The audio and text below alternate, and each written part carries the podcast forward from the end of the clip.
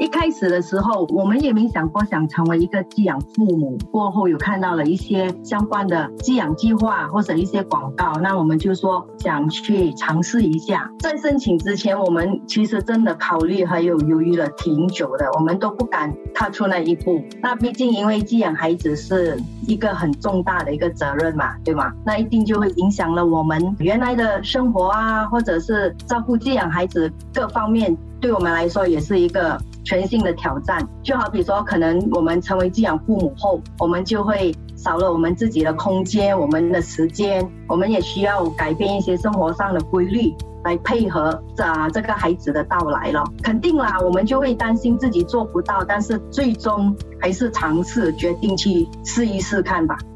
伊莲和先生在二零一三年成为寄养父母，这些年来，他们照顾了两位寄养孩子。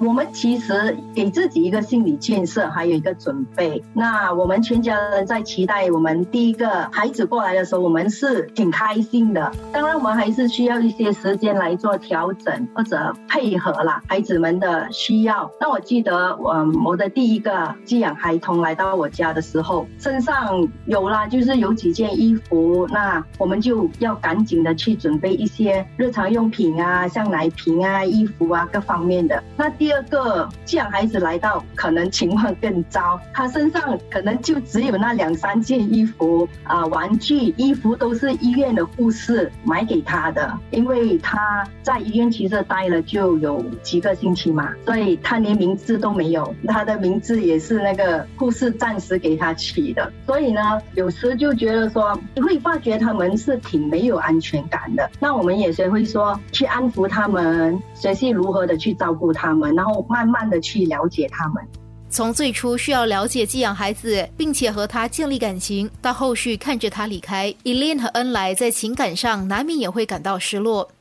其实我们的对上一个寄养孩子跟我们大概一年多，然后他就被领养了。当然就是内心里面是挺难过的啦。我们也很清楚知道说，我们在这个计划的里面，我们的初衷是什么，而且就是为了要帮助他们这些弱势的孩童嘛。当他被领养之后，我们真的有考虑过，我们不想再继续了，因为在各方面体力、情绪上。精神上都有点的累。过了一小段时间，我们又接到那个 MSF 给我们的电话说，啊，我们这里又有一个幼童，可不可以帮忙？其实也有考虑啦，就是想说想休息，但是虽然累，但是我们还是选择继续的做下去，就一直到现在了。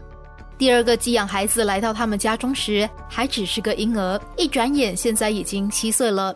就是我们都已经把他视为我们的自己孩子，但是我们也很清楚的知道他不是啦。那我们在照顾他的时候，他从小就跟我们一起，他也有跟他的亲生父母亲有联系。那随着他的那个年龄的成长，他对自己的一个情况，他也是慢慢的去了解。但是就特别这几年哈，他就会很奇怪，有时就会问我一些很很奇怪的问题。他就会说，他叫我是妈咪嘛，他就叫他自己的妈妈陈啊妈。妈，他就说啊，妈咪，我是不是从你的肚子里面生出来的这一类的问题？那我就会告诉他说，你不是从我的肚子里生出来的，你是从你妈妈的肚子生出来。那他就会说啊，那狗狗呢？狗狗是不是？我说狗狗是从妈咪这里生出来。他就说，为什么我不是从你这里生出来？就是之类的问题。那有时听的心里面还是有点挺难过的，就是 那他就会理解成哦，可能原来我们每个人有两个妈妈或。者两个爸爸，他开始会有点混乱，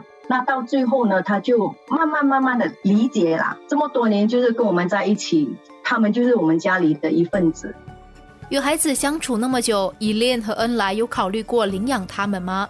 其实有曾经其中一个啦，我们曾经有想过要领养他，那就是很多的考虑咯，就因为我们年纪也相当了嘛。他就觉得说我们不懂可不可以看到他成长，所以就是有顾虑，真的有顾虑。但是到最终他就是有一个很好的养父母，我们还是有联系的。我看到他现在的情况，我其实是非常的感恩啦，觉得这孩子是挺幸福的。那自己的孩子与寄养孩子的相处又是如何的？